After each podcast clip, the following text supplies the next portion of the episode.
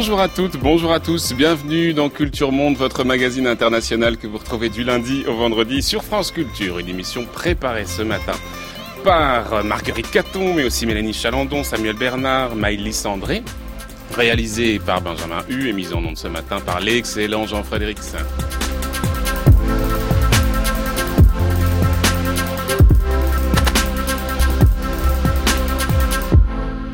Troisième temps de notre série consacrée aux guerres économiques, celles que le président Donald Trump mène sur tous les fronts. Lundi, sur le front intérieur et l'efficacité des mesures protectionnistes aux États-Unis qui nous occupaient. Hier, en Turquie et en Iran, nous mesurions l'impact des sanctions américaines. Aujourd'hui, nous plongeons dans le match qui oppose depuis plusieurs mois déjà les deux poids lourds de l'économie mondiale, Washington versus Pékin, le choc des titans. C'est notre sujet ce matin dans Culture Monde.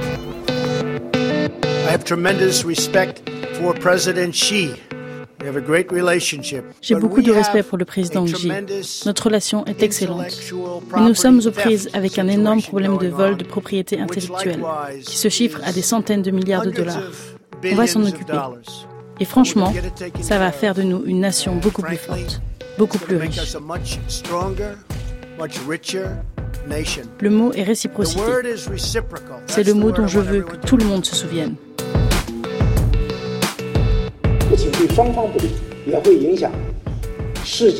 Personne ne sort vainqueur d'une guerre commerciale. Cela ne profite à personne et minera le processus multilatéral de libre-échange. Si un pays insiste pour mener une guerre commerciale, cela nuira aux autres pays et à lui.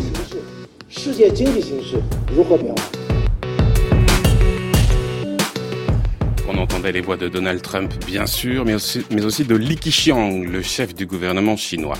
Taxes sur l'acier, le soja, les circuits électriques, le charbon, le bourbon, les motos, les tracteurs, le bœuf, le textile ou le gaz, les différents produits qui font les frais de la bataille commerciale engagée par les États-Unis contre la Chine sont innombrables. Au total, c'est 100 milliards de dollars de produits qui sont désormais frappés de droits de douane, américains ou chinois c'est-à-dire à peu près un septième des échanges commerciaux entre les deux pays. Avec les taxes augmentent les risques, risques du ralentissement économique, le mécontentement social, que ce soit aux États-Unis ou en Chine, mais aussi menace d'un affaiblissement de la croissance mondiale et même spectre d'une propagation au domaine géopolitique, au militaire, de l'antagonisme sino-américain.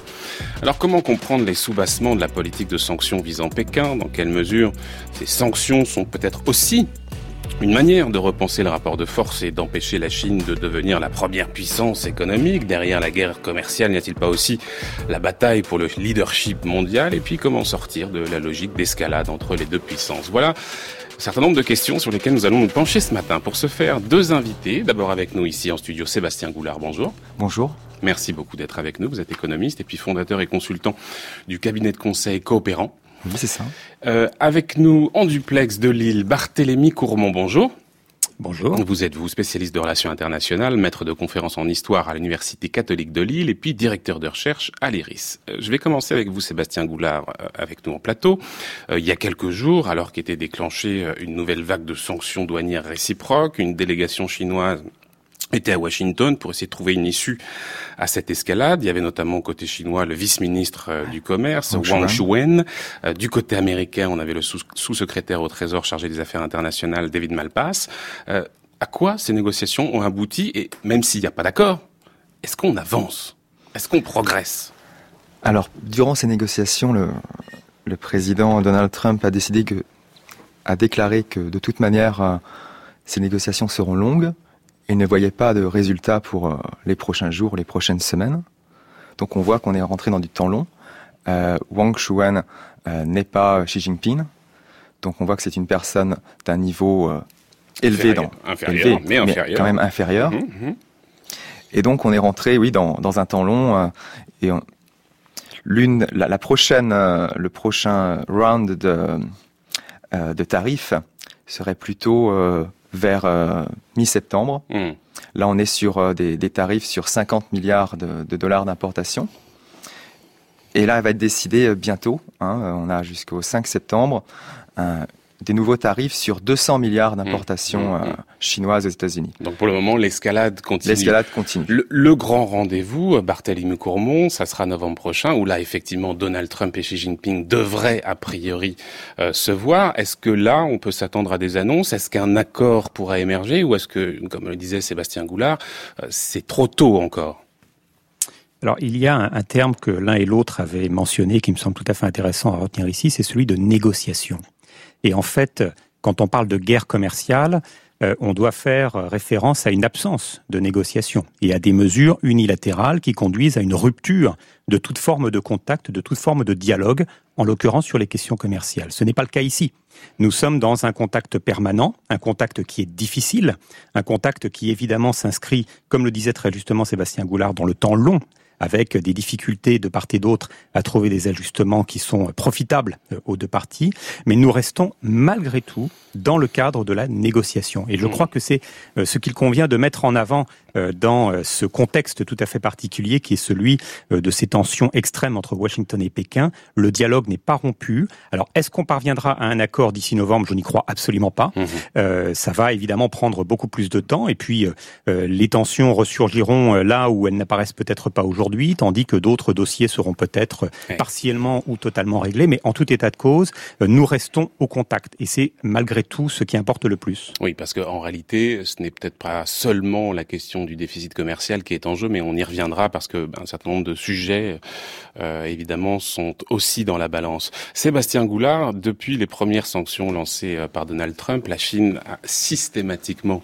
répliqué en imposant à peu près des mesures euh, équivalentes. C'est un peu euh, la loi du talion hein, qui s'applique dans, dans, ce conflit, hein, et pour dans Est-ce qu'on est dans une situation aujourd'hui, pour le moment en tout cas, de, de match nul, pour prendre une métaphore sportive, ou est-ce qu'il y a déjà un gagnant et un perdant alors, alors déjà, pour, pour ce qui est des, des, euh, des tarifs, hein, jusqu'à maintenant, la Chine a répliqué d'égal à égal. Mmh mais elle ne pourra plus le faire euh, à partir de, de, septembre parce que jusqu'à maintenant, les, les États-Unis ont appliqué euh, des nouveaux tarifs sur 50%, 50 milliards d'importations chinoises. Les, les, Chinois ont fait la même chose sur les importations mmh. américaines, 50 mmh. milliards. Et là, le, le, prochain, la prochaine séance, ça sera peut-être en septembre, où euh, Donald Trump voudrait que 200, 200 milliards d'importations chinoises soient taxées. Mais du côté chinois, on dit bah nous on taxera que 60 milliards de, nouvelles euh, importations américaines parce que tout simplement euh, les États-Unis importent 375 euh, milliards mmh. de produits chinois alors que la Chine n'importe que 115 milliards de produits chinois. Donc d'une certaine manière, les Chinois sont plus exposés. Alors expliquez-moi pourquoi dans un article publié en juillet, alors en l'occurrence sur le site asiepacifique.fr, vous expliquez que la Chine était déjà vainqueur de la guerre commerciale sino-américaine. Alors parce que cette guerre commerciale a plusieurs euh, dimensions, elle n'est pas en fin de compte que commerciale. Euh, la question, euh, par exemple, qui est assez intéressante, c'est au niveau politique, c'est que la Chine, pour, pour Donald Trump, comme on l'a vu dans, dans plusieurs déclaration euh, que pour lui, la, Russie, la Chine et l'Union européenne étaient les, adversaires des États-Unis. Euh, il y a quelques jours encore, il a déclaré que l'euro et le yuan étaient manipulés. Hmm. Et donc, on voit qu'il met au même niveau l'Union européenne, qui est quand même relativement ouverte économiquement, et la Chine, qui malgré ces, appels et ces, euh, ces, encouragements au libre-échange, reste tout de mm. même un peu plus fermé. Ça change. Hein. En, juin dernier, euh, la, Chine, la, la NDRC, la, commission des réformes, a, déclaré que maintenant euh, le, secteur financier, le secteur de, l'automobile seront aussi ouverts aux étrangers en Chine. Mais de, tout de même, il y a quand même une différence entre l'Union européenne et la Chine. Bien sûr. Et pour Donald Trump, ils sont au même niveau. Donc, mmh, mmh. la Chine peut se promouvoir d'être une économie ouverte grâce aux déclarations de Donald Trump. Barthélemy Courmont, euh, je voudrais qu'on s'intéresse un instant aux, effets justement économiques de ces sanctions. On peut se demander finalement euh, qui va payer le, le, plus lourd tribut et, et jusqu'à quel point finalement euh, ces économies pourraient être affaiblies. Et comme vous êtes historien, Barthélemy Courmont, on peut peut-être regarder un petit peu en arrière et regarder ce qui s'est passé dans les années 80 sous Reagan, avec une administration américaine, on s'en souvient, qui avait imposé des sanctions euh, économiques très importantes. Alors cette fois, c'était du côté du Japon. Euh, à l'époque, le déficit commercial était aussi désavantageux, au désavantage pardon de, de Washington, et il s'agissait aussi de réduire la balance commerciale. Alors euh, peut-être qu'on peut regarder ce qui s'était passé à l'époque, l'effet sur les économies du Japon et des États-Unis, et voir si effectivement les États-Unis en étaient sortis gagnants. Barthélémy Courmont. Alors si on regarde effectivement la trajectoire historique du Japon et des États-Unis en partant de ces années 1980, où, rappelons-le, le Japon était dans une situation qui, à bien des égards, peut être comparée à celle de la Chine aujourd'hui. On en faisait la future euh, première puissance économique mondiale. La balance commerciale lui était très largement euh, avantageuse face aux États-Unis. Et puis, on sentait d'une certaine manière que rien ne pouvait arrêter le Japon. Et quand on regarde effectivement la trajectoire de ces deux pays, on constate de manière irréfutable que les États-Unis ont, entre guillemets, remporté euh, cette bataille euh, économique ou cette joute économique, euh, puisque le Japon est entré, à partir du tout début des années 1990, mmh. dans une phase de récession, puis de stagnation de son économie. il y a eu aussi la crise asiatique. aussi. Alors voilà, exactement. Il y a eu d'autres paramètres qui ont influencé, bien évidemment, de manière très forte cette, cette situation, mais le regard que porte Donald Trump, on sait à quel point il est il se sent, comment dire, influencé par cette administration Reagan, par ces années Reagan, eh bien, ce regard euh, le porte à considérer que on pourrait, d'une certaine manière, refaire un petit peu la même chose avec la Chine. Euh, je pense que la situation n'est pas du tout la même euh, à bien mmh, des mmh, égards. Mmh. et pourquoi elle n'est pas la même? Alors justement, il y, a, y, a, une multitude de paramètres, notamment la puissance qui est celle de la Chine aujourd'hui, hein, qui est infiniment supérieure même à celle du Japon dans les années 1980, mais aussi et surtout le fait que l'interdépendance euh, entre les deux économies ne peut pas du tout être mesurée de la même manière. Dans les années 1980, les États-Unis étaient euh, de plus en plus dépendants de l'économie japonaise. Euh, le Japon était tout aussi, voire davantage, dépendant des consommateurs américains. Aujourd'hui, en dépit de cette balance commerciale très largement excédentaire pour la Chine, et on a mentionné les chiffres tout à l'heure, hein, on est aux alentours de 250 milliards de dollars d'excédent euh, côté chinois euh, par an, ce qui est tout à fait considérable, et c'est évidemment ce qui pousse Donald Trump à prendre euh, des mesures telles que nous les constatons actuellement. Eh bien, derrière cela, il y a malgré tout une interdépendance qui n'est plus aussi prononcée que, je dirais, au début des années 2000, ou même encore il y a une dizaine d'années. À savoir que d'un côté, l'économie américaine a toujours besoin euh, de la Chine, avec notamment le rachat de la dette. Euh, ce sont des créanciers chinois hein, qui sont euh, les plus présents. ils ne sont pas seuls, bien sûr, mais qui sont les plus présents. Alors que côté chinois, on a diversifié les relations avec d'autres partenaires, notamment en direction des économies émergentes, et la dépendance à l'égard des consommateurs américains n'est plus aussi forte qu'elle ne l'était il y a 10 ou 15 ans. Alors ça ne veut pas dire que la Chine peut se passer des États-Unis, parce que ça reste son principal partenaire commercial, et Li Keqiang a raison de dire qu'il ne peut pas y avoir de vainqueur euh, dans ces guerres économiques. Tout le monde va en payer le prix d'une certaine manière, mais euh, de, manière sans doute plus forte que dans le cas du Japon euh, à l'époque que vous avez mentionné. Eh bien, la Chine fera peut-être moins les frais de ces joutes commerciales. La Chine a plus exactement davantage euh, de, de, cordes à son arc et plus d'alternatives lui permettant de surmonter euh, ces difficultés que l'on va rencontrer dans la relation avec les États-Unis. C'est tout le dilemme mmh, mmh. un petit peu de l'administration Trump aujourd'hui. On peut comprendre la frustration de Trump, on peut comprendre la mise en place de mesures visant à essayer euh, de réguler cette balance commerciale très fortement déficitaire, mais le problème c'est que, et je partage le point de vue de Sébastien Goulard, cette guerre économique, si elle a lieu, a déjà eu lieu et elle a déjà mmh, été perdue d'une certaine manière par les États-Unis. Sébastien Goulard, est-ce que vous êtes d'accord pour dire qu'effectivement la Chine, comme le dit Barthélemy Courmont, a, finalement plus de cordes à son arc, à son arc et d'une certaine manière a, de meilleures cartes dans son jeu euh, dans cette euh, guerre commerciale? Et, est-ce que du coup ça veut dire que in fine elle va remporter cette bataille, même si on a compris que tout le monde sera perdant, mais, mais quand même.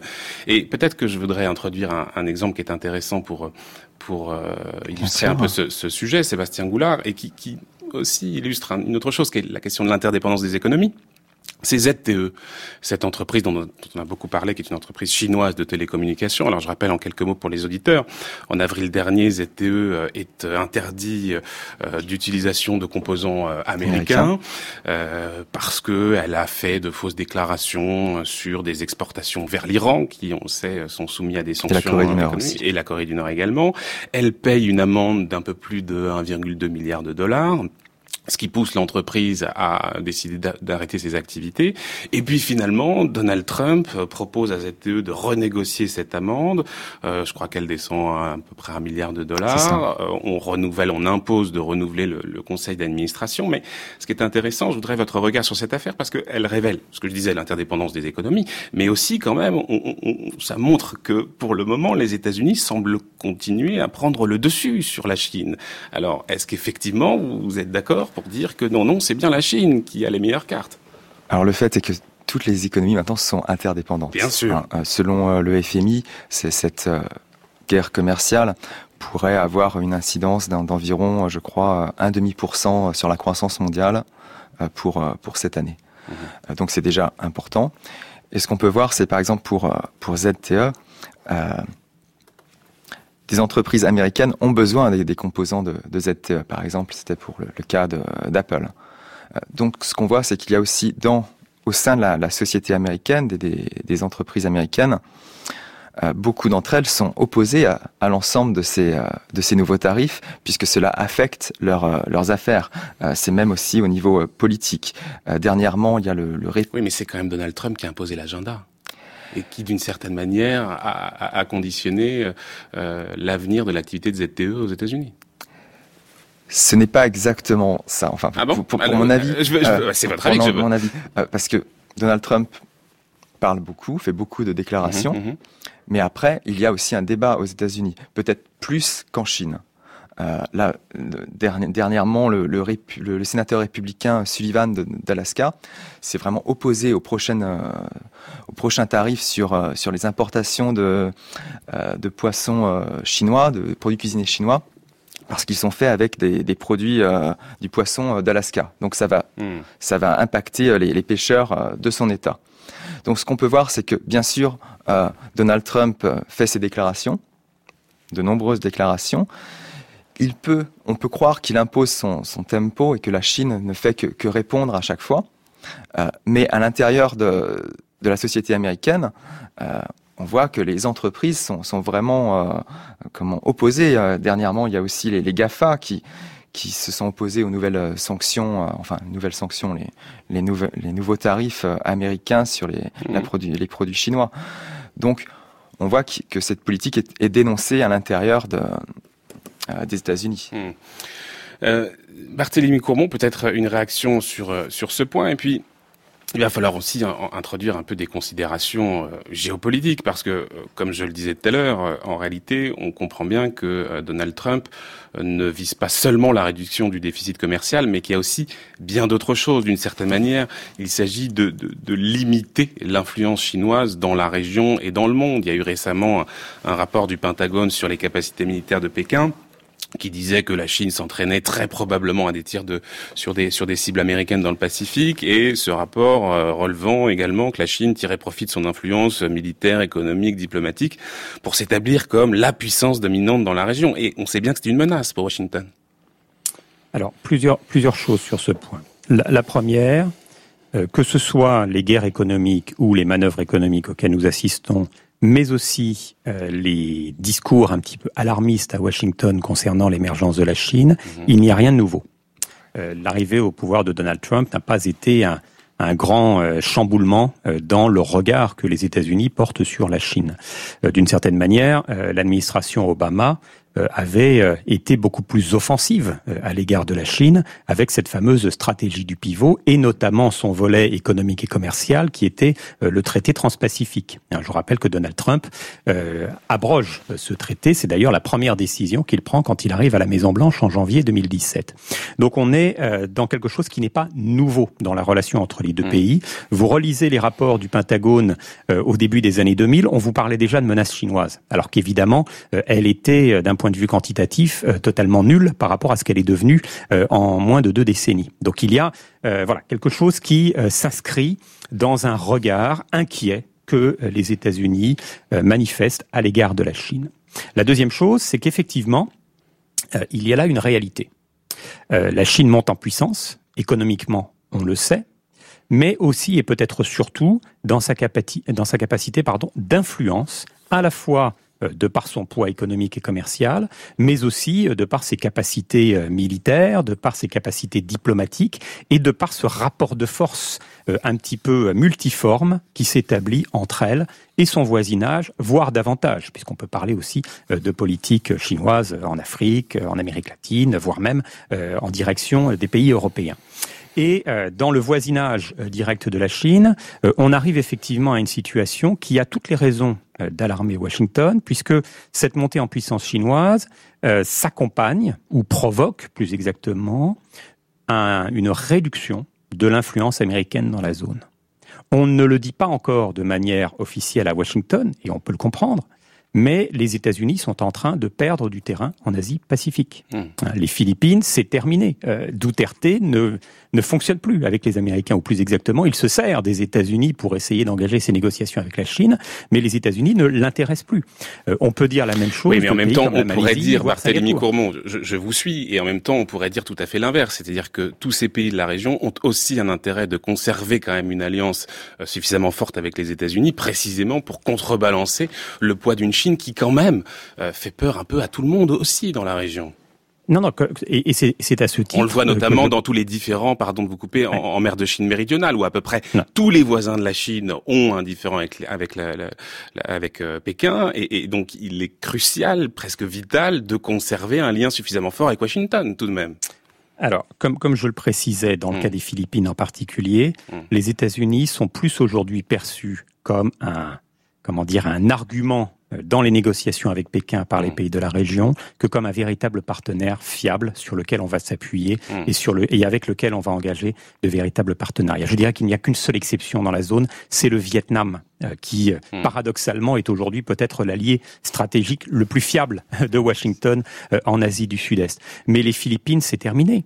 Euh, on ne peut hmm. pas dire aujourd'hui que les Philippines sont engagées euh, dans un partenariat stratégique avec les États-Unis, alors que, je vous le rappelle, c'était l'un des grands chantiers de l'administration Obama. Hmm. Donc hmm. ce n'est pas si vieux. Hein. Euh, on remonte à 2009, 2011 en particulier, quand vous avez Madame Clinton qui formule cette stratégie du pivot et ses contours. on est dans une politique de rapprochement avec les Philippines. Ce rapprochement ne conduit à rien. plus récemment, la Malaisie a annoncé la signature d'un partenariat stratégique avec la Chine. Le, Singapour n'est pas un ennemi stratégique, euh, loin s'en faut, de la Chine. Il s'agit là d'États qui sont euh, des États riverains de cette mer de Chine euh, cette mer de Chine méridionale, pardon, mmh, mmh. et qui sont identifiés à tort ou à raison aujourd'hui, puisque l'actualité évolue très vite aussi sur ce dossier, comme des euh, États euh, engagés dans une relation de friction euh, avec la Chine. Mmh. Les choses ont considérablement évolué. De manière très pragmatique, on pourrait presque dire que la Chine a déjà remporté sa bataille en mer de Chine méridionale et s'est imposée euh, par la force, mais euh, par la force tout simplement de ce rapport de force euh, qu'elle a engagé avec les pays de la région. Il n'y a que le Vietnam qui continue à faire de la résistance. Et puis par la montée en puissance absolument colossale de ses moyens militaires aussi. Sébastien Goulard, sur ce bouleversement des alliances dans la région et sur peut-être aussi le rôle de ces guerres commerciales menées par Donald Trump pour précisément eh bien peut-être changer un peu la donne dans ces systèmes d'alliances qui sont en train de changer. Sébastien Moi, je suis d'accord avec Monsieur Courmont sur le fait que les États de la région, que ce soit en Asie du Sud-Est, mais aussi en, Asie du Sud, utilisent la Chine aussi et les États-Unis pour, pour, se, pour construire leur, leur politique étrangère, leur politique commerciale. Euh, on a parlé par exemple de, de, la, de la Malaisie, euh, avec le nouveau Premier ministre euh, malaisien euh, Mahabir. Il dénonce la politique pro-chinoise de son de l'ancien Premier ministre. Donc on voit que tous ces États essayent de se construire face à, ce rapport de, force entre la Chine et les États-Unis. Euh, je sais que vous aurez une rubrique sur euh, les nouvelles routes de la soie. On va en parler tout à l'heure. Euh, ce projet chinois est, considéré comme comme vraiment une, une, opportunité pour certains États, mais en même temps, il voit les limites de, de ce projet en termes d'endettement. Hmm. Donc tous ces États euh, d'Asie du Sud-Est euh, essayent, oui, justement, de, euh, de trouver un équilibre entre les États-Unis et la hmm. Chine.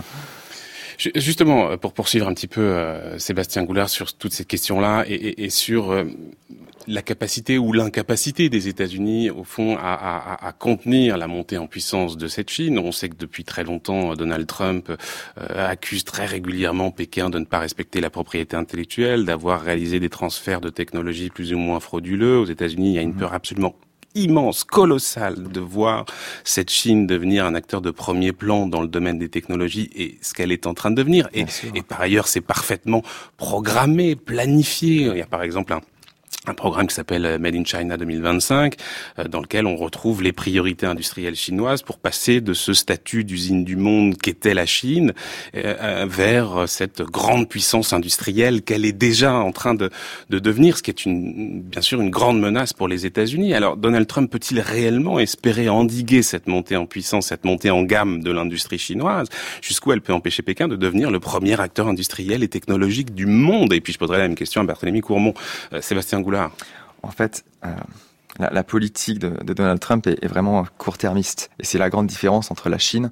Euh, comme vous le savez, Xi Jinping sera sûrement le, en poste pendant plusieurs années. C'est prévu, c'est prévu en tout cas. Voilà, à moins qu'il y ait un incident. Euh, mais, mais Donald Trump peut avoir peut-être un second mandat et ça sera tout. Hmm. Euh, donc, euh, Donald Trump est dans du court terme, il doit se faire réélire, il doit permettre à ses, élus euh, républicains de d'être d'être présents dans la, dans, l'arène politique. Mais laissons de côté Donald Trump. Les États-Unis, le président quel qu'il soit, a-t-il les moyens d'éviter cette montée en puissance? Franchement, non. Non, puisque c'est le, le, projet de Made in China 2025, c'est de, de créer les nouvelles normes mondiales. C'est ça l'objectif de, la Chine. Jusqu'à maintenant, elle suivait les normes euh, de production. Euh, maintenant, ça sera de, les créer. Hmm. Pour, euh, pour les, années 2025-2040. Et qui détient la norme, détient le marché Détient le pouvoir.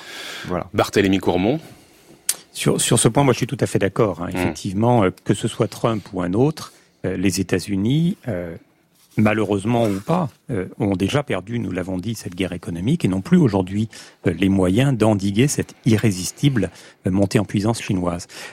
sur, ce, sur ce point d'ailleurs, j'insiste sur le fait que Donald Trump a eu le mérite de dresser un diagnostic qui est plutôt juste.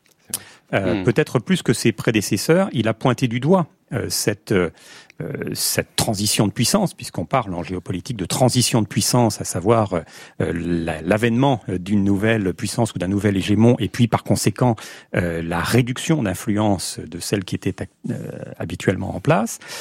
il a il a pointé du doigt donc les risques de voir la Chine à très courte échéance devancer les États-Unis à la fois économiquement, mais aussi, j'insiste là-dessus, en termes d'influence, puisque c'est peut-être plus que les chiffres eux-mêmes, l'utilisation que l'on va en faire, qui va être ici tout à fait importante. Et euh, le problème de Trump, et je partage le, point de vue de Sébastien Goulard, c'est qu'on est dans du euh, court-termiste, on n'a pas de remède. Euh, il n'est pas capable finalement d'apporter une réponse à ce diagnostic euh, qu'il a traité. C'est un petit peu comme si vous allez chez le médecin, euh, il vous détecte un cancer et puis derrière il n'est pas capable de vous trouver un remède. Alors c'est un bon médecin parce qu'il sait ce que vous avez, mais quelque part ce n'est pas un bon médecin dans la mesure où il est incapable d'apporter une réponse à vos mots. C'est un petit peu la même chose avec Trump et ce n'est pas propre à Donald Trump. Il n'y a pas de réponse possible. Les démocrates ont été incapables euh, d'apporter des réponses. Ça fait maintenant presque deux décennies que les États-Unis n'ont plus de politique asiatique. On a euh, remplacé cette politique par une politique chinoise. Et donc toutes les activités euh, asiatiques de Washington sont, comment dire, orchestrées autour de cette crainte de la montée en puissance chinoise et de la recherche de dispositifs, voire de stratagèmes, pour essayer de l'endiguer. Personne des républicains ou des, démocrates n'est parvenu à trouver le bon remède. Je pense que ce remède n'existe pas. Alors, ce remède n'existe pas. En vous entendant l'un et l'autre, on a l'impression que finalement, l'arrivée de la Chine sur la première marche du podium de l'économie mondiale est absolument inexorable. Je voudrais qu'on mette un peu cette idée en débat quand même et regarder quelles sont peut-être les faiblesses internes à la Chine Parce que on sait que la Chine est dans une transformation profonde de son économie. Elle est en train de passer d'une économie exportatrice vers une économie davantage fondée sur sa consommation euh, intérieure, domestique. Euh, cette transformation, elle est difficile. Elle provoque d'abord un ralentissement de l'économie. Euh, viennent désormais là les sanctions américaines, même si on a compris que c'était pas forcément euh, si graves que ça, elles sont quand même là. Or, évidemment, en Chine, il existe une forme de contrat social entre le pouvoir communiste et le peuple chinois, par lequel on garantit une prospérité euh, aux citoyens contre le maintien d'un pouvoir non démocratique. Quand je dis non démocratique, c'est au sens de la démocratie élective. Donc si la prospérité n'est plus assurée, et on voit depuis un, certain nombre de, mois, pour pas dire d'années, un ralentissement réel de l'économie chinoise. Par ailleurs, on n'est jamais sûr vraiment des chiffres, donc on peut se dire qu'elle c'est peut-être pire que ce que l'on voit officiellement. Mais en tout cas, c'est le régime communiste lui-même qui peut se retrouver menacé. Alors, Sébastien Goulard, on va commencer avec vous. Euh, dans quelle mesure est-ce que vous diriez précisément qu'aujourd'hui les fragilités de l'économie chinoise pourraient constituer une menace pour la pérennité du régime? Et est-ce que la, guerre commerciale engagée par les États-Unis représente une menace de survie pour le régime? Alors je dirais pas de survie, mais euh, il peut y avoir une, aggravation de certains de certains problèmes en Chine. Euh, l'une des réponses aux, tarifs américains pourrait être pour soutenir justement les entreprises exportatrices une certaine dévaluation euh, de la monnaie chinoise. Euh, jusqu'à maintenant, euh, le, gouvernement chinois a les, les ressources, les réserves d'argent nécessaire, hein, 3, 3, 000, 3 000 milliards de, réserves. mais une dévaluation de, de, la monnaie pourrait aussi inciter d'autres États à aussi dévaluer leur monnaie, et on, on entrerait dans une spirale de enfin de, tous les États. Donc aujourd'hui, euh, aucun aucun État, que ce soit même les États-Unis, l'Europe, n'a intérêt à voir la, la Chine euh, entrer en crise. Hmm.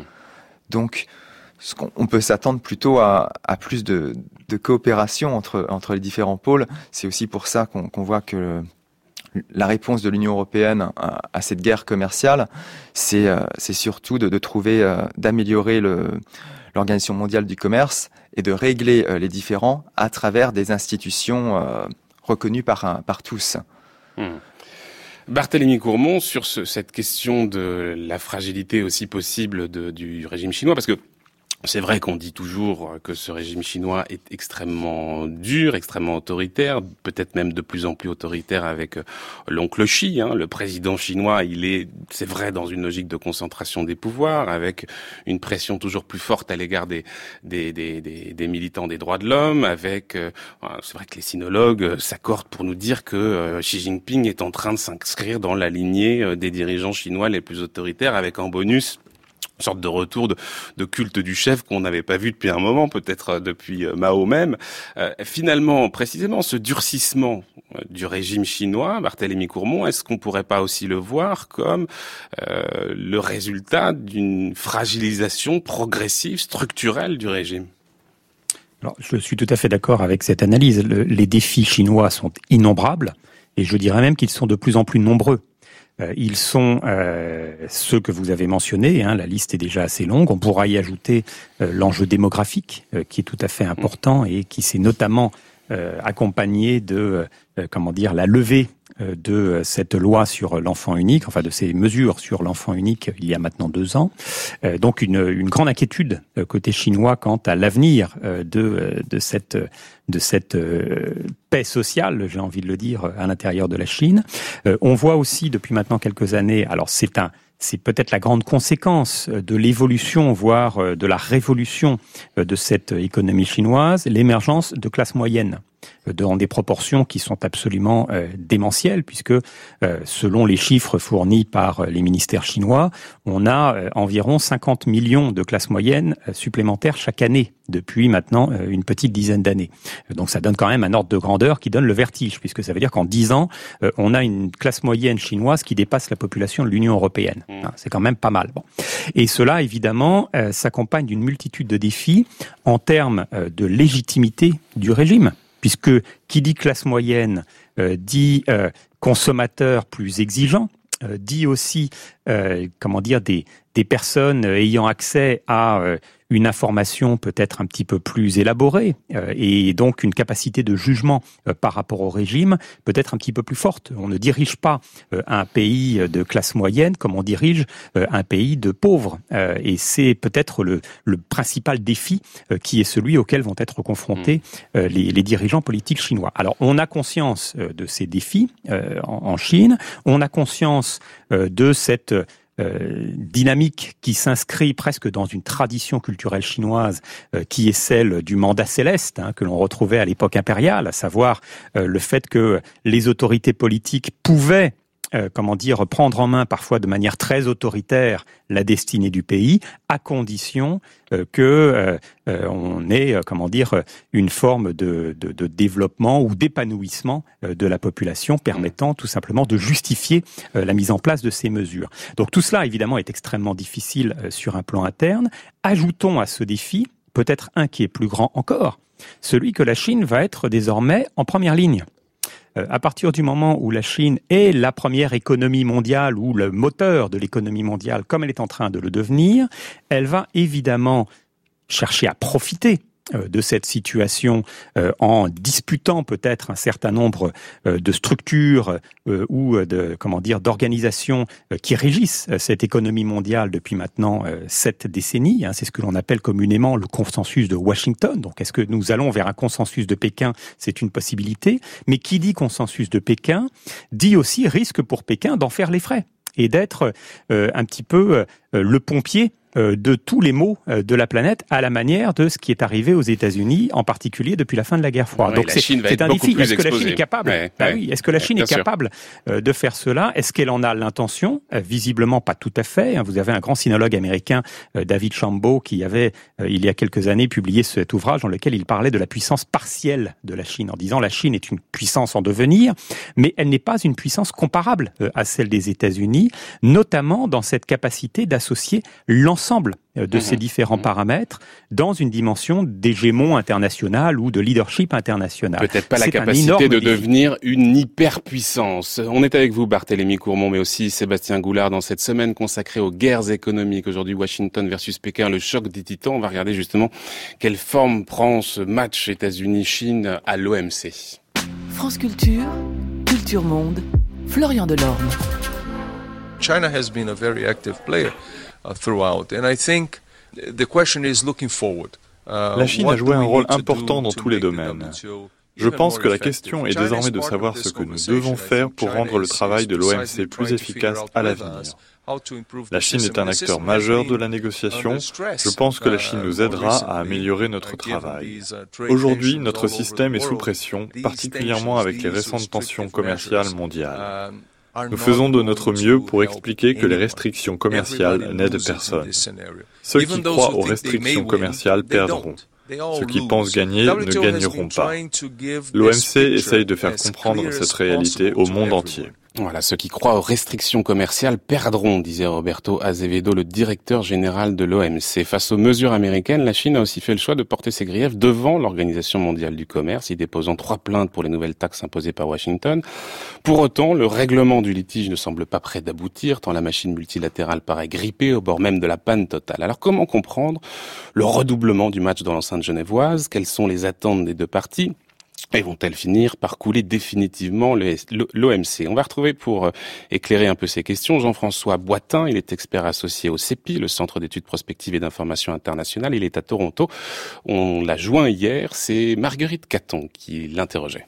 Je crois que la position de la Chine, c'est d'adopter une attitude très légaliste par rapport aux engagements qui ont été pris par les États-Unis à l'OMC, la plainte de la Chine est absolument fondée. En ce qui concerne euh, l'acier et l'aluminium, euh, alors même qu'elle n'est touchée qu'à la marge, parce que la plupart de ces exportations sont déjà bloquées aux États-Unis par des droits anti-dumping, elle conteste, euh, comme le fait l'Union européenne et comme le font les autres partenaires des États-Unis, la base affichée par les États-Unis qui est la protection de la sécurité nationale du pays. Et ensuite, très logiquement, elle remet en cause une augmentation de droits de douane que l'OMC interdit, puisque ces droits de douane américains ils sont consolidés à l'OMC, à moins qu'une procédure de règlement des différends à l'OMC les autorise. Mmh. les États-Unis sortent leur, euh, pardonnez-moi cette image de western, mais sortent le colt et tirent avant euh, un quelconque jugement, entre guillemets, de l'OMC.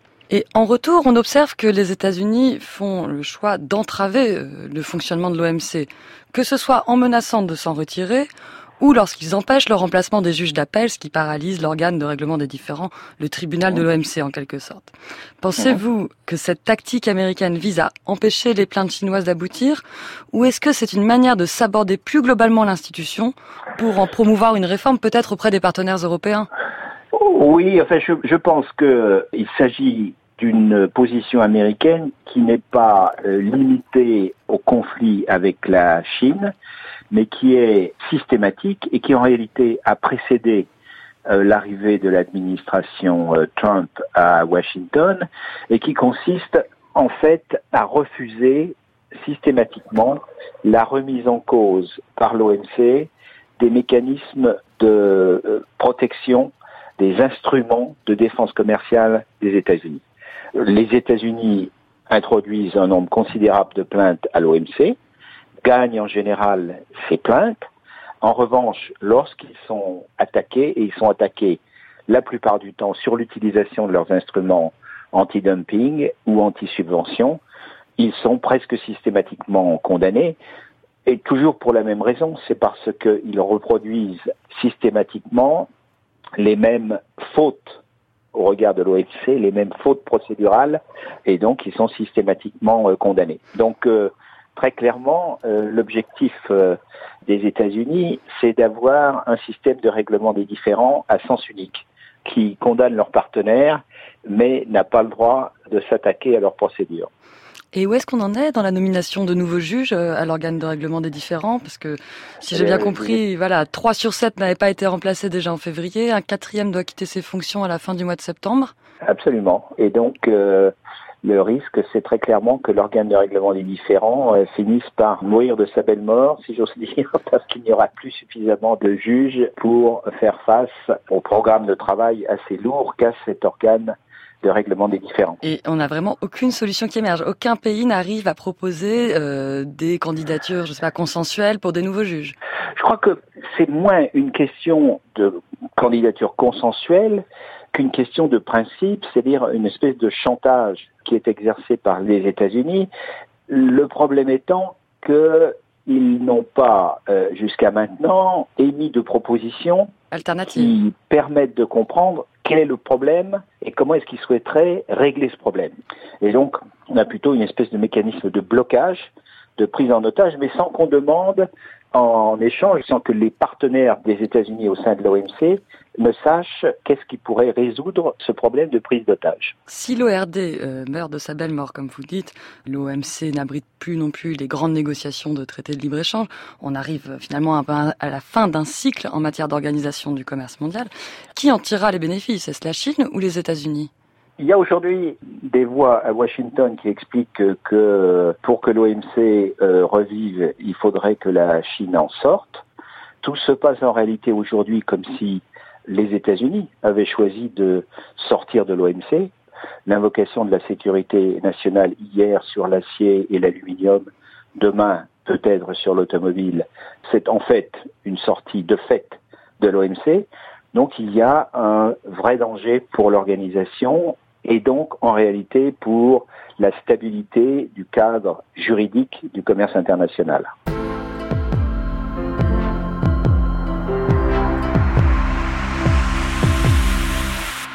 Jean-François Boitin depuis Toronto, expert associé au Centre d'études prospectives et d'information internationale et puis ancien diplomate et conseiller économique à l'ambassade de France à Washington. Réaction Sébastien Goulard sur ce match États-Unis-Chine à l'OMC. Est-ce que la rivalité entre les deux pays va finir d'enterrer l'OMC Alors euh, l'Union européenne euh, et le Japon et les États-Unis devraient se rencontrer en septembre pour euh, pour parler justement de des questions d'une possible réforme de de l'OMC. Il faut savoir que l'Union européenne a aussi pas mal de choses à reprocher à la Chine.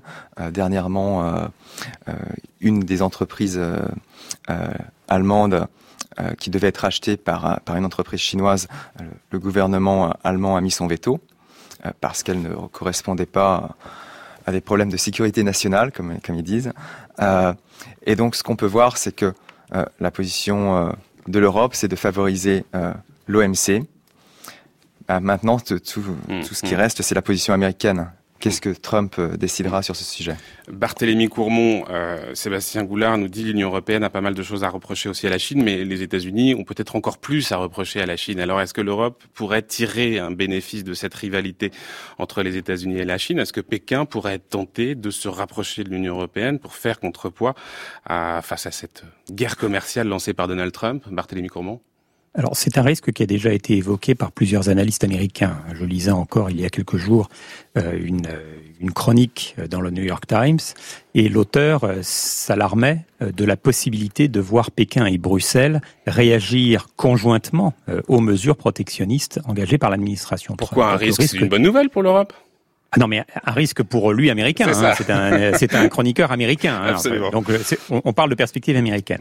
Toujours est-il que, pour rebondir très rapidement sur ce qui vient d'être dit, euh, le constat de Jean-François Boitin est à la fois très juste et terrible, euh, à savoir le risque de voir un chamboulement complet de ces institutions internationales et puis surtout un grand saut dans l'inconnu. Alors je dirais à ce titre que d'un côté la réforme de l'OMC est sans doute nécessaire, voire indispensable. Hmm. Et sur ce point, euh, on peut considérer, une fois encore, que le diagnostic de Donald Trump n'est pas totalement mauvais. Le problème, c'est quelle alternative avons-nous, ou plus exactement, dans le cas qui nous intéresse ici, avec effectivement ces rencontres à venir, euh, quel terrain d'entente pouvons-nous trouver euh, entre les différents grands acteurs de l'économie internationale pour définir les hmm. contours de cette réforme de l'OMC Alors ça vaut euh, pour l'OMC comme d'ailleurs pour d'autres grandes institutions internationales. Oui, bien sûr, on sait que la réforme est quasiment, quasiment impossible. En tout cas, elle sera extrêmement difficile. Euh, je me tourne à présent vers Virginie Le Petit. Bonjour Virginie Le Petit. Bonjour Florian Delorme. Merci d'être avec nous. Vous êtes chef d'édition à Courrier International et on va poursuivre cette émission consacrée aux guerres économiques en parlant avec vous de l'Atlas des nouvelles routes que Courrier International vient de publier en partenariat justement avec France Culture, on s'en réjouit. Alors pourquoi les nouvelles routes et quelles sont ces routes, Virginie? Alors effectivement, pourquoi les nouvelles routes? Pourquoi y consacrer un hors-série complet? Parce que elles sont, elles sont multiples. Ce sont pas seulement les routes physiques, terrestres ou maritimes. Nous avons aussi les routes de l'information, les routes des migrants, celles des polluants comme les matières plastiques, celles des drogues comme le fentanyl qui mmh. fait énormément de ravages. Et pour raconter euh, ces itinéraires, vous avez choisi la cartographie. Il y a beaucoup de cartes. Oui, parce que ça nous semblait la façon la plus directe de montrer tous ces flux qui irrigue en permanence la planète. Et ça fait donc plusieurs mois que notre cartographe Thierry Gauthier est parti en quête de données et surtout de projections innovantes pour représenter ces nouvelles routes. Au final, on a donc 33 cartes inédites dans ce hors-série. Hum, et parmi ces nouvelles routes, nombreuses sont celles qui partent de Chine. On connaît l'adage, tous les chemins mènent à Pékin, c'est le titre de l'éditorial de l'Atlas. C'est le titre de l'éditorial parce que la Chine est revenue de façon récurrente dans les cartes, dans les sujets. Elle est l'une des premières puissances économiques mondiales, vous l'avez dit, euh, et elle investit dans des infrastructures chez elle. Elle développe un immense réseau électrique qui puise dans les ressources énergétiques de l'Ouest pour alimenter les villes et les industries à l'Est, mais elle se déploie surtout à l'extérieur. Elle part à la conquête des pôles, elle dessine de nouvelles voies maritimes vers l'Arctique, vers l'Antarctique et puis, et puis, il y a ce programme mondial des nouvelles routes de la soie. les nouvelles routes de la soie, la soie auxquelles vous consacrez un chapitre entier on pouvait pas faire autrement en fait, parce que c'est tellement colossal ce programme, c'est 65 pays, des investissements qui se chiffrent en milliards de dollars. On a d'ailleurs dû se limiter dans ce chapitre, on n'a fait que quelques zooms sur trois projets. Euh, le corridor économique Chine-Pakistan, euh, qui va développer une route physique mais aussi des investissements locaux pour créer un axe de commerce privilégié avec le Moyen-Orient et qui représente à lui seul quand même 54 milliards de dollars d'investissement. Il y a aussi la nouvelle voie ferrée vers Téhéran qui s'installe, elle, sur les routes, la route de la soie historique, et aussi de nouveaux projets sud-américains. En fait, ce qui frappe, c'est à quel point ces nouvelles routes de la soie sont protéiformes. D'ailleurs, le programme a changé plusieurs fois de nom. Il s'appelle maintenant BRI pour Belt and Road Initiative, l'initiative route et ceinture, parce qu'en fait, depuis 2014, euh, tout a changé. Au départ, on parlait de nouvelles liaisons ferroviaires et maritimes. C'est ce que présentait la Chine au début, un simple projet d'ampleur régionale pour l'Asie, l'Europe et l'Afrique, avec des axes de développement, des corridors, etc. Mais maintenant, c'est beaucoup plus que ça. Hein. La BRI, c'est tous les domaines, euh, infrastructure, on l'a dit, finance, culture, éducation, politique étrangère. En fait, c'est la construction d'alliances internationales. Mmh. C'est vraiment une stratégie mondiale. Et, et, donc, ce qu'on voit désormais et ce qu'on a voulu montrer dans cet atlas, c'est que ça va jusqu'en Amérique du Sud, puisqu'il y a deux immenses projets de corridors en Amérique du Sud pour relier l'Atlantique au Pacifique. Un corridor ferroviaire qui passera par le Pérou, la Bolivie et le Brésil pour réduire le temps de transport euh, des marchandises entre le Brésil et la Chine de 67 à 42 jours. Et un corridor routier qui passera plus au sud, aussi par le Pérou, l'Argentine et le Brésil. Et il y a une, pardon, Je vous en prie. une géopolitologue roumaine, Andrea Brinza, que l'on cite dans le hors-série, qui dit La BRI, c'est une stratégie mondiale grâce à laquelle la Chine espère devenir la, la, première puissance économique mondiale et elle arrivera bientôt près de chez vous, où que vous soyez. Et c'est évidemment une stratégie qui est parfaitement assumée par euh, le régime chinois, bien euh, sûr. Totalement. Euh, le président chinois Xi Jinping ne disait pas autre chose euh, lors du 19e congrès du Parti communiste chinois en octobre. Il disait, d'ici à 2050, la Chine devrait se hisser au premier rang du monde en termes de puissance globale et de rayonnement international. Et pour le politologue Jan Bremer, c'est même le seul pays à avoir avec ces nouvelles routes de la soie, une vraie stratégie mondiale en matière de commerce et mmh. d'investissement. Sébastien Goulard, euh, les nouvelles routes de la soie, c'est quelque chose auquel vous vous intéressez de très près. Vous me l'avez confié euh, avant de commencer cette émission. C'est l'objet par lequel euh, la Chine va imposer son leadership sur le reste du monde. Et alors juste une petite chose, euh, si on revient sur États-Unis et Chine, euh, les routes de la soie pour la Chine, c'est estimé entre 5 000, entre 3 000 milliards et 8 000 milliards de dollars.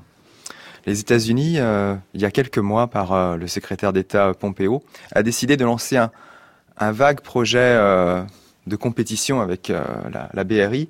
Bon courage. De 126 millions de dollars. Donc vous voyez toute la différence ah oui, d'ambition ouais. entre la Chine et les États-Unis sur euh, la création de nouvelles infrastructures en Asie et dans le reste du monde. Hum. Euh, Barthélemy Courmont, euh, avec ces nouvelles routes de la soie, on organise aussi les futures alliances stratégiques de la Chine. Hein.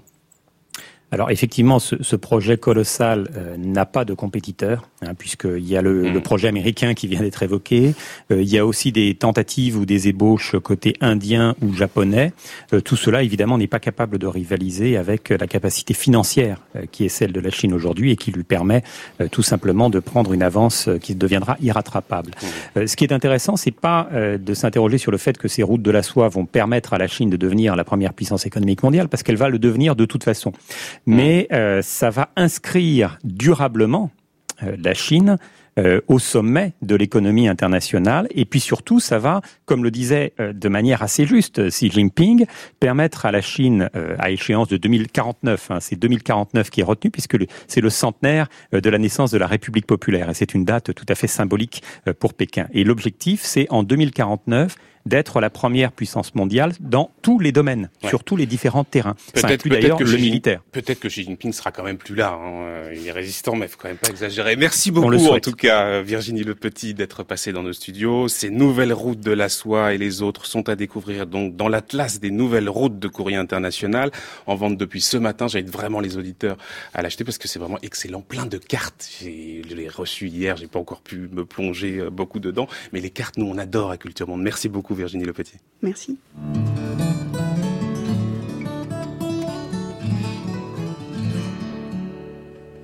I sailed a wild, wild sea, climbed up a tall, tall mountain. I met an old, old man beneath the weeping willow tree. He said, Now, if you got some questions, go and lay them at my feet.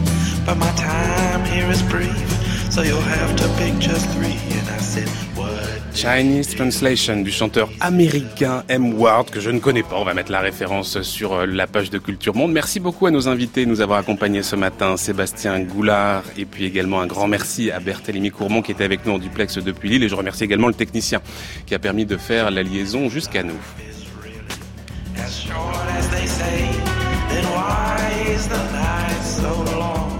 Allez, 11h, 11h presque 54, l'heure de retrouver Brice Couturier. Le tour du monde des idées, Brice Couturier.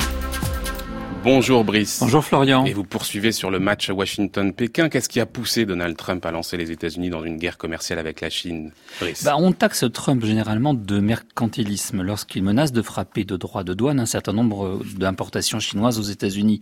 Mais le bras de fer avec la Chine ne procède pas de la même logique que celui qui vient de se terminer avec le Mexique par un accord commercial renégocié. Il ne s'agit pas simplement de réduire le déficit commercial américain, le Mexique n'est pas le rival des États-Unis dans la course au leadership mondial, comme c'est bien le cas de l'Empire du Milieu, on vient de le savoir. Pour Pékin, la prééminence stratégique passe par la précédence technologique, et c'est ce que vise à lui assurer le plan Made in China 2025. En taxant les importations chinoises, Trump poursuit bien davantage qu'un rééquilibrage de la balance commerciale américaine. La bagarre du début de l'année sur l'acier et l'aluminium était trompeuse. Oui, la Chine s'est dotée dans ce domaine de surcapacités qui lui ont permis d'inonder les marchés mondiaux et de casser les prix. Mais la sidérurgie, c'est typiquement une industrie d'hier, de la vieille économie par excellence, comme écrit Daniel Gros. Le véritable objectif de Trump est tout autre. Il veut essayer d'empêcher la Chine de se servir aux États-Unis pour les dépasser dans la course à l'acquisition des technologies de pointe. L'historien singapourien Wang Gungwu observait récemment que les Occidentaux raisonnent en termes d'idéologie et que les Chinois, eux, selon une logique de système. Les Américains, disait-il, ont trop tendance à surinterpréter les changements de ligne adoptés par la direction du Parti communiste chinois. Ce qu'ils prennent pour une refermeture de la Chine n'est qu'une adaptation réaliste à sa situation intérieure. La population vieillit, les salaires augmentent très vite, le pays ne peut plus faire dépendre sa croissance de ses seules exportations. Alors certes, certes, Brice, mais les Américains ont mis un certain temps à prendre conscience des conséquences pour eux du changement de stratégie impulsé par Xi Jinping. Oui, oui, ils avaient toléré dans le passé un certain nombre d'asymétries dans les relations entre leurs deux pays, dans l'idée qu'elles ne seraient que provisoires. Or, elles tendent au contraire à s'aggraver? Du coup, la politique américaine traditionnelle d'ouverture crée des vulnérabilités qui ne sont plus tolérables pour Washington. Et c'est pourquoi, écrit Elizabeth C. Economy, la directrice des études asiatiques au Council on Foreign Relations, il est temps, je la cite, pour l'administration Trump de penser à nouveau frais la notion de réciprocité. Ainsi, les obstacles de toutes sortes mis par la Chine à l'activité des sociétés étrangères sur son propre sol devraient donner lieu à des mesures protectrices américaines équivalentes. D'ores et déjà, Trump a mis son veto, on s'en souvient, à l'acquisition par les grandes compagnies chinoises de fleurons américains dans des secteurs qualifiés de stratégiques par Trump. Mais la politologue américaine suggère à son président toute une gamme de nouvelles actions de rétorsion afin de parvenir à un rééquilibrage des relations entre les deux puissances, des plus symboliques aux plus offensives, jugez-en. Dans certains cas, dit-elle, la punition pourrait être assez légère, comme par exemple l'interdiction d'ouvrir de nouveaux instituts Confucius sur le territoire des États-Unis. Il en existe déjà une centaine. Les universités américaines, dont certains des professeurs sont interdits de séjour en Chine pour s'être montrés trop critiques envers le gouvernement chinois, devraient être invitées à refuser l'installation dans leurs locaux d'un institut Confucius. Dans le domaine commercial, les investissements chinois devraient être freinés dans tous les secteurs où la Chine elle-même interdit la pénétration étrangère de ses propres marchés. Et cela va des télécoms, bien sûr, au transport, en passant par la construction ou les médias. Mais, écrit encore Elizabeth Economy, tandis que Xi pose de nouveaux défis aux États-Unis, il offre aussi une nouvelle opportunité, celle pour Washington de le tenir publiquement responsable de la prétention chinoise à assumer des responsabilités mondiales qui vont avec le leadership. Ainsi, le Bangladesh, pays pauvre qui a accueilli 650 000 réfugiés rohingyas de Birmanie, tandis que la Chine, aucun, et qu'en outre, elle bloque toute tentative de mobiliser sur leur sort le Conseil de sécurité des Nations Unies. Sur le plan géostratégique et face à la montée en puissance chinoise, que peuvent réellement les États-Unis? Eh bien d'abord, dit-elle, démontrer leur volonté de s'opposer au déploiement militaire chinois en mer de Chine méridionale qui inquiète leurs voisins. En novembre 2017, Trump a réaffirmé le soutien des États-Unis au partenariat quadrilatéral monté par Obama avec l'Australie, l'Inde et le Japon pour un océan ouvert et libre. Obama avait parlé de pivot vers l'Asie, eh bien, il est temps de le mettre en œuvre. Il est temps de le mettre en œuvre, ou alors il est trop tard. Merci beaucoup, merci beaucoup, cher Blaise Couturier. On peut bien sûr retrouver votre chronique sur le site internet de France Culture, www.franceculture.fr. Dans un très court instant, on retrouve Olivia Gesbert et la grande table.